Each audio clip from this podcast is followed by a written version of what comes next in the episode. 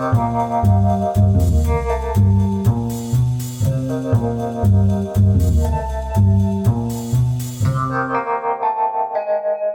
家好，我是古怪教授谢承彦，欢迎收听乌 Ben。好，很多呃我们的听众朋友、粉丝们啊，开始关注我们的节目，也开始收听我们的节目。那我也在这个粉丝页啊收到留言，也有这个好朋友啊直接透过赖问老师，你为什么节目名称叫五本有什么特别的意意思吗？哈哈，然后我就在想说要怎么解释呢？哦，后来我就打了一句话：有病，好，请用台语发音。诶，真的是五杯哈。那当然这是一种黑色幽默啦，一种讽刺感。但是我并不是真的呃要指大家有病还是什么，而是我认为在这个持续成长进步的社会中，总是有一些奇奇怪怪的事情，或是有一些人他的想法比较不，我们要讲不正常吗？还是说跟我们正常人不太一样？还是说他有一些特立独行的想法，哈，特立独行的想法。那这些呢，可能在别人看起来是有病的，也不一定是真的有病了。也许他也会觉得你们才有病呢，对不对？但不管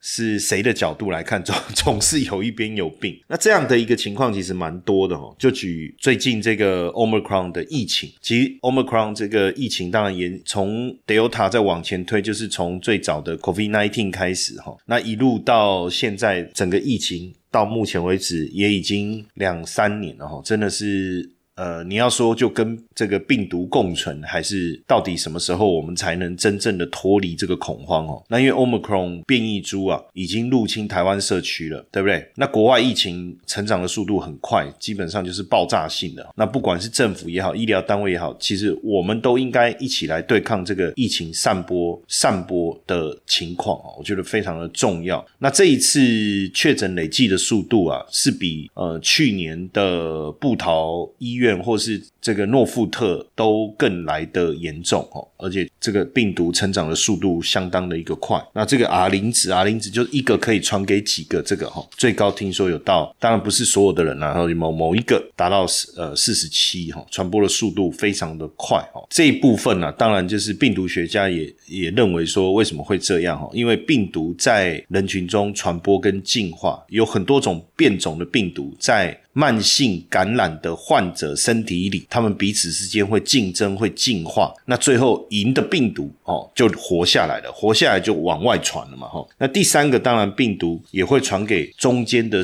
这个宿主，就是动物。那在动物当中，它也会进化，进化以后再传回给人类啊。所以这一个 Omicron 的速度啊，快很多哦。所以一定要。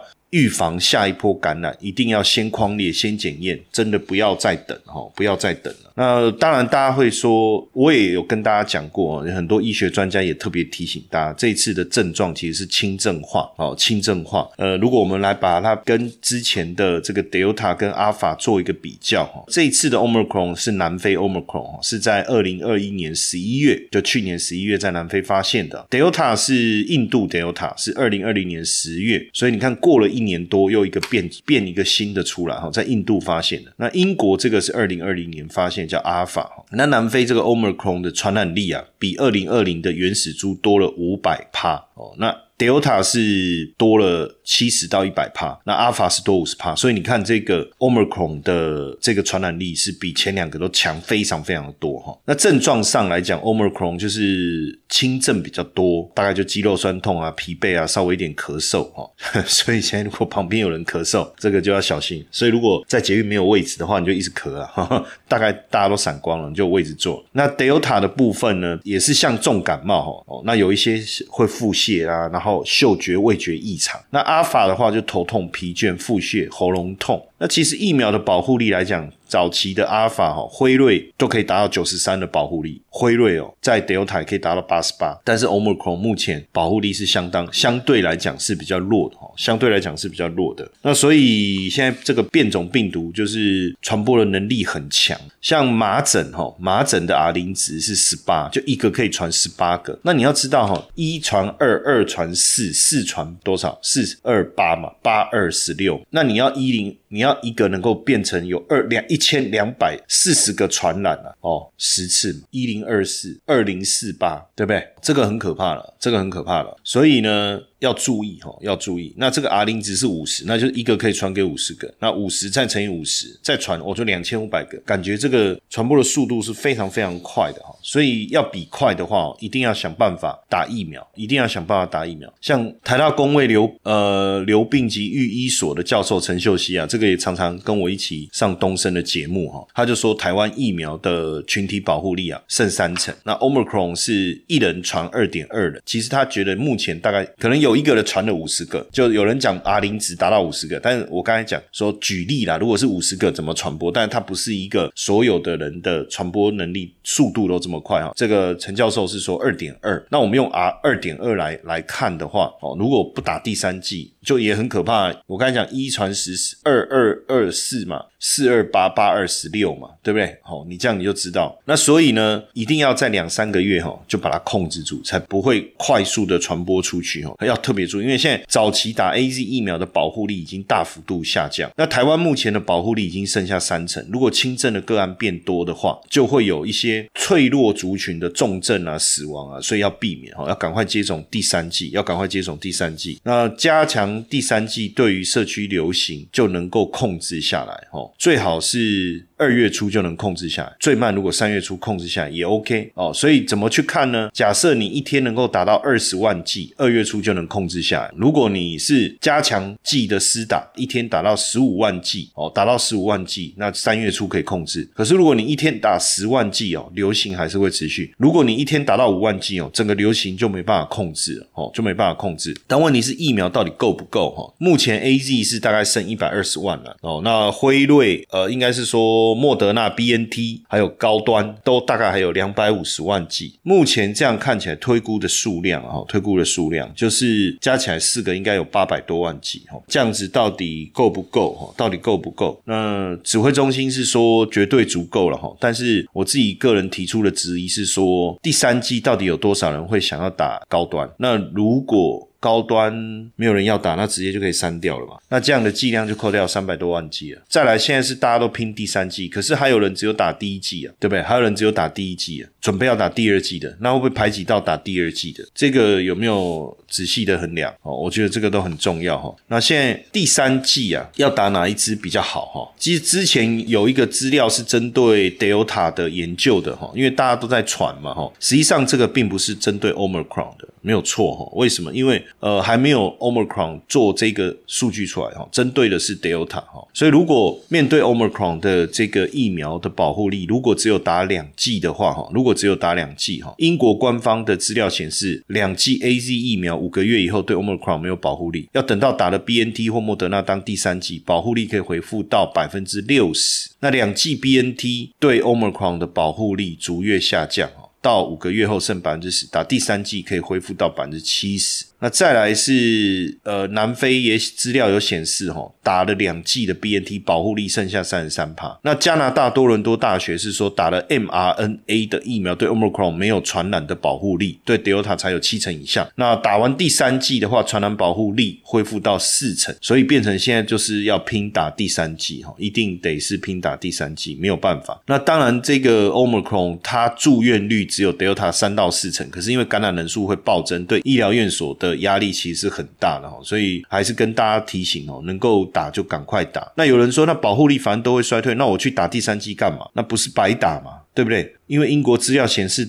两剂疫苗已经没有保护力，打完第三剂保护力可以恢复到七十趴哦。哦，如果是 Delta，你你也不要觉得说有了 Omicron 好像就没有 Delta。当然，我上次陈教授是说 Omicron 其实就就刚好是来消灭 Delta 的哦。那像丹麦也是研究说，保护力消失以后再打 BNT 当第三剂哦，就可以恢复回升到百分之五十五哦，百分之五十五。所以至少不止保护自己啦，也保护家人啦，对不对？那目前如果你前两剂打 BNT 的参考之前。前这个针对 Delta 所做的研究的话，第三剂打莫德纳是最好，抗体浓度最高，细胞免疫这个数值也是比较高的。那如果前两剂打 A Z 啊，第三剂打 A Z 再打 A Z 的抗体浓度是最少的。那第前两剂如果你打 A 利的话，就就建议你第三剂打莫德纳。或是打 B N T 都不错，好，那如果你前两季打 B N T，要不要特别来混打？你前两季打 B N T，第三季打莫德纳，哦，非常好。那如果打 A Z，其实抗体的浓度其实没有比。第三季持续打 B N T 来的好。所以简单的重点来讲哦，如果你前两季打 B N T 的，打莫德纳或 B N T 都 OK，但是莫德纳优于 B N T 哦。如果你前两季打呃打 A Z 的，那莫德纳是远胜于 A Z。所以基本上第三季你会到时候我跟各位讲，大家不是选莫德纳就选 B N T 的啦。不是选莫德纳就选 B N D 了，那会不会有人选高端？这我们在哈，有两百万人一季都没有打哦，一季都没有打。哎，其实台湾现在八成的人打过第一剂了哈，但是有两百万人都还没打。那这些人是怎么样？我我我我不理解哈。当然他有他的理由啦。这些两百万人如果不信难易的话，那可能最好不要出门比较好，而且尽量不要跟这些人接触。为什么？因为搞不好他身上就有带病毒啊。也许他你看他没有症状，但是他只要传染出去，会导致更多人的这个感染跟死亡，这个其实很重要的哈，很重要的。如果是完全没有打任何一剂的，或没有打完整疫苗，住院风险是是比打过两季的人高出二十倍到三十倍啊！哈，那有十五个理由让人不想打。那不想打的人为什么？我们来也也了解一下好了啊！不要因为网络上对这些没有打的人，其实呃有非常多的这个评论了哈。但我们也了解一下为什么了。因为第一个原因是说担心接种后会有副作用啊。我跟大家讲，真的打了确实是有副作用，比如说会特别疲倦、想睡觉哦，或者是手背很酸哦，甚至有一些人会有一些些恶心、想吐哦的。症状，但是我我觉得反正你就去睡个觉嘛，睡个觉，那一天请假好好睡个觉，在家里睡个觉，其实醒来就是就事情都没有了。对不对？那有人说是身体健康因素不适合施打这个部分，我我真的觉得是没有办法勉强啊哦，因为你有一些像过去有一些案例打完以后猝死，都是因为都是因为这个有重症嘛哦。那过去接种疫苗有不适的症状哦，那这个可能个人会比较清楚。那接种仍有染疫的风险，这个就白目了。接种仍有染疫的风险，所以我何必接种？但是接种以后染疫的风险会大幅度的降低。还有一个重点是什么？你接种以后，你的传染给别人的。能力也下降，有时候重点不是自己还有没有染疫的风险，而是你不要成为那个传播的破口嘛，对不对？那疫苗现有的厂牌不想打哦，那可能是之前吧，现在有辉瑞有 B N T，对不对？N A Z 也是很好，那你你不想打，那你要找哪一个品牌来？我都不理解嘛。那对政府的防疫政策没有信心，说真的哈，讲这句话的人是没有良心的。为什么呢？你从现阶段到目前为止，我们把全世界目前疫情感染的状况跟严重的程度做一个对比，你还要说对政府的防疫政策没有信心，还是要说对台湾的人民没有信心的话，我讲 Q Q 哦，这后面不适合讲了。虽然我们的节目主要是要谈论这些社会的一些怪异的现象，但是也不适合口出恶言了哈。所以，我我觉得这个部分哦，不要太有。我我觉得有时候我们看事情还是要用比较公正客观的角度了哈，不要一一味的，就是说只要是不同颜色我就反了哈，也不要这样。那不能出国接种也没用，不能出国接种也没有。今今嘛这起讨个 day side 哦，这跟有没有出国有没有关系？现在是要避免我们台湾内部自己感染扩散嘛哈。那亲友建议不要打，那这个亲友应该是前面七种我们刚才讲的七个原因里面当中的其中一个了哈。那再来是台湾疫情相对安全，那你有没有想过为什么台湾疫情相对安全？就就是因为我们普遍大家愿意接种疫苗嘛，欧美就是因为他们很多人不接不愿意接种疫苗嘛，哈，那身体健康、免疫力强，哦吼，那这个我保我我我帮你祈福了哈，染疫就有抗体，不用打疫苗，染疫就有抗体，这个我我不是专业医生，我没有办法评论这一个，但是这个点到底。对还是不对，我也不晓得哈。但我我有一个学弟，他在印度感染，哇，那真的是在脸书看到他的那个历程啊，那我真的觉得很很辛苦。那回到台湾，后来他就是也有抗体了嘛，那还是打疫苗，他还是去打疫苗啊，对不对？好，然后怕注射时疼痛，哇。那我想问，是注射疼痛比较可怕，还是染重症以后躺在病床比较可怕？哈，那第十这个第十四个理由哦，是说附近没有接种站可以施打。我靠，跨了去国想要巴瑞附近没有接种站，附近你的附近是是是方圆几公尺，是不是？现在接种站那么多，怎么会没有接种站？哈，再来是说听天由命，染疫就染疫啊，听天由命，染疫就染疫，也不要这么宿命论嘛，哈，也不要这么宿命宿命论啊，我觉得哈。所以基本上哦，是当然就是说，坚持不打疫苗的人真的是有他的苦衷啊。我当然理解哦，我当然理解。那很多人担心说副作用这些哈，我是觉得还好啦。那身体健康因素这个部分呢，根据医生的状况来讲哈，我我觉得这个可能还是由医生来评估了。那接种疫苗不是哦，其实都还是不太相同啊，不太相同。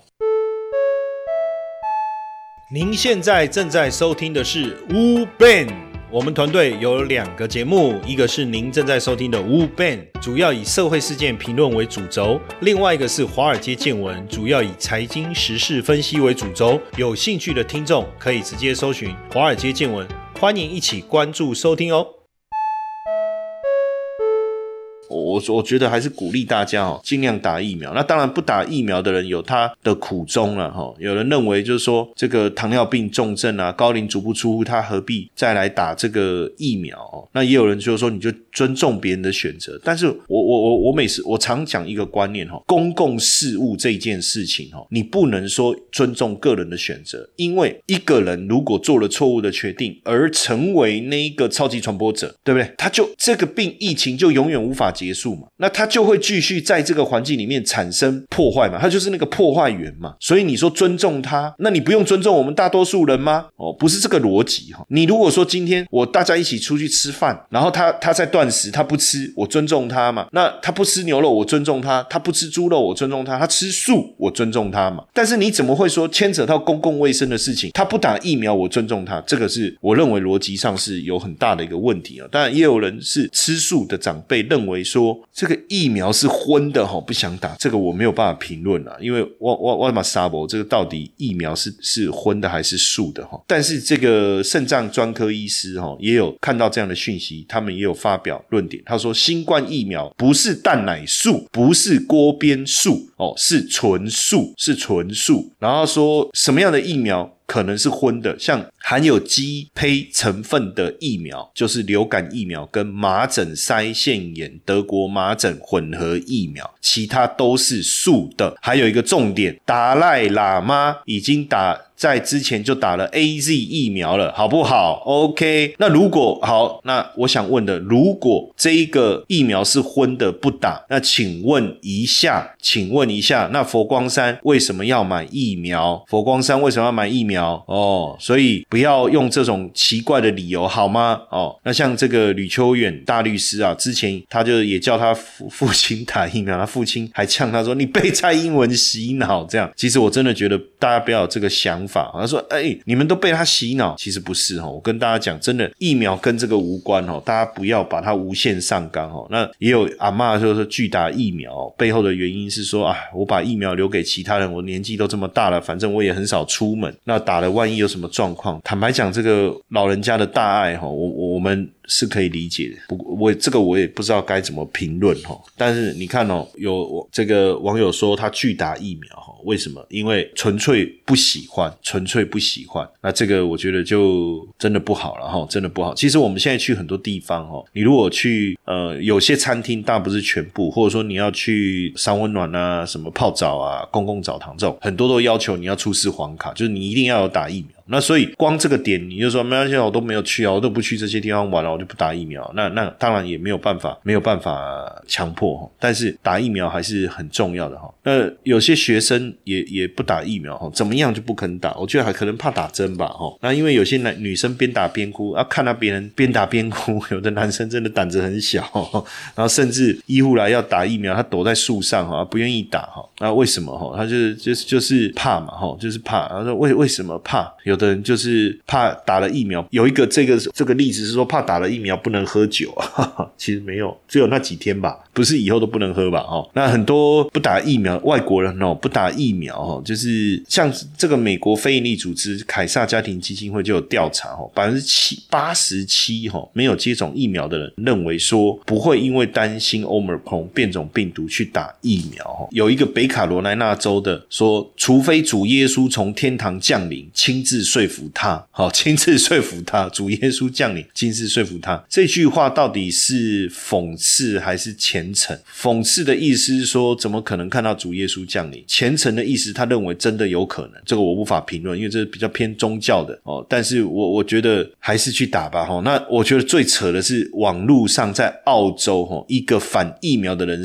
人士在卖假手背，他说。好，你们都叫我们要去打疫苗，那我去打。但是他也不想让疫苗打到他身上，所以他怎么办呢？他就做了假手背，哦，然后藏在你的外套里面，哦，你你穿冬天外套，然后把真手背藏在里面，然后露出你的假手背，然后让针打在假手背里。我我觉得网友讲的也很评论也很正确。如果你的帮你打针的人分辨不出这真手背还是假手背，那你还敢打吗？太扯了嘛，对不对？哈，那反疫苗人士也上街说这个抗疫嘛，他就是不打嘛，他甚至指着那个那个游民说，你看。他们都没打，还不是好好的这样子？你知道游民回呛了一句说：“白痴啊，我早就打了疫苗了。”这样子哈，那你知道吗？那抗议的人怎么办？扯嘛，对不对？胡扯嘛。那甚至这个这个 NBA 之前还有球星说打疫苗是为了控制黑人球员。不过这个我看去年这样的一个讯息出来啊，因为有一些知名的球星嘛，就有这样的论点嘛。哦，那这个假爸也站出来说，其实应该要让不打疫苗的 NBA 球员离队了哈。为什么？因为拒。打者很虚伪，因为他们没有担负起公众人物应该担负起的责任。哦，他讲的跟我的想法是一样，这不是替谁背书的问题，这是公共卫生的议题。因为你不打疫苗，假爸，我不知道大家知不知道假爸，不是假就爸，哎，不是你有假崩不？我假爸不是假爸，就是 NBA 里面的超级巨星啊，非常伟大的球星啊，传奇的这个 NBA 的前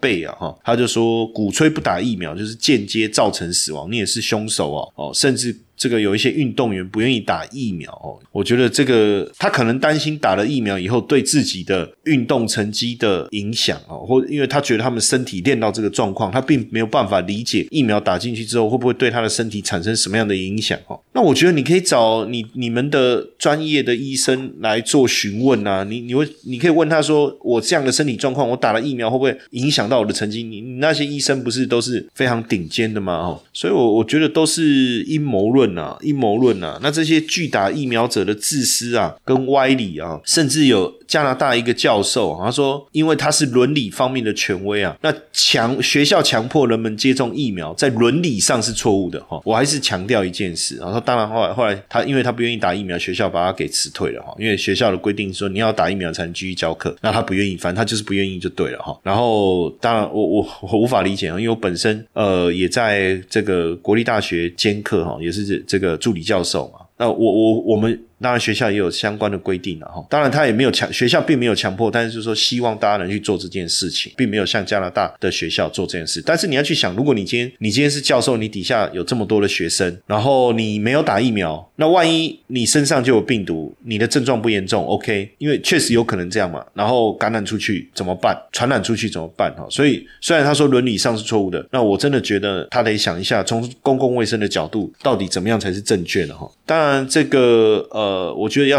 乱世要用重点了哦。当然，我我讲的乱世要用重点，只是我一个想法，就是你不接种疫苗的人，你要对他做一些事情。哦，像这个加拿大在这个魁北克，哦，他就未来要跟没有接种疫苗的人课征新的健康税。哦，因为他们要设法让所有拒绝接种疫苗的成年人在健康方面的贡献，因为不然你你会给大家带来经济负担。万一你染疫了，你要住院，住院就是公共医疗啊，住院用的就是公共资源，不是。吗？你一定会浪费公共资源嘛？所以你不要刚才那个教授在用伦理学的角度跟我讲，我就在想说，如果你今天没有接种，你染疫了，请问一下，你会不会浪费资源？这个要谈伦理，我不知道用什么伦理的角度来来来讨论哦。所以呢，没有接种疫苗的人，未来在魁北克你要这个被课征这个新的健康税，我觉得这是一个很好的很好的做法哈。那除了这样，当然各国政府一定要刚开始当然是奖励措施来鼓励民众说的。是的，也有一些铁网国家哦。刚才讲到加拿大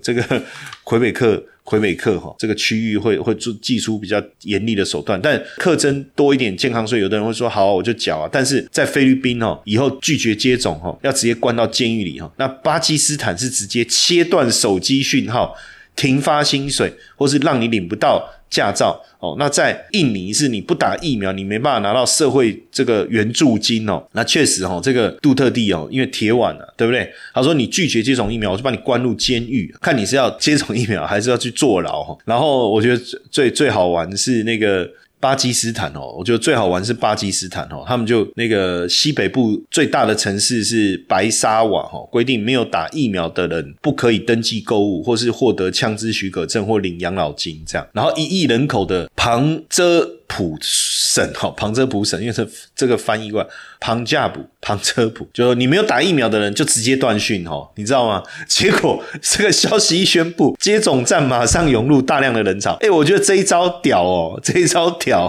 不过说说真的，就是当然这个接种一定想一定要接种疫苗了，哈。当然你接不接种，在在民主国家还还是你自己的选择，可是。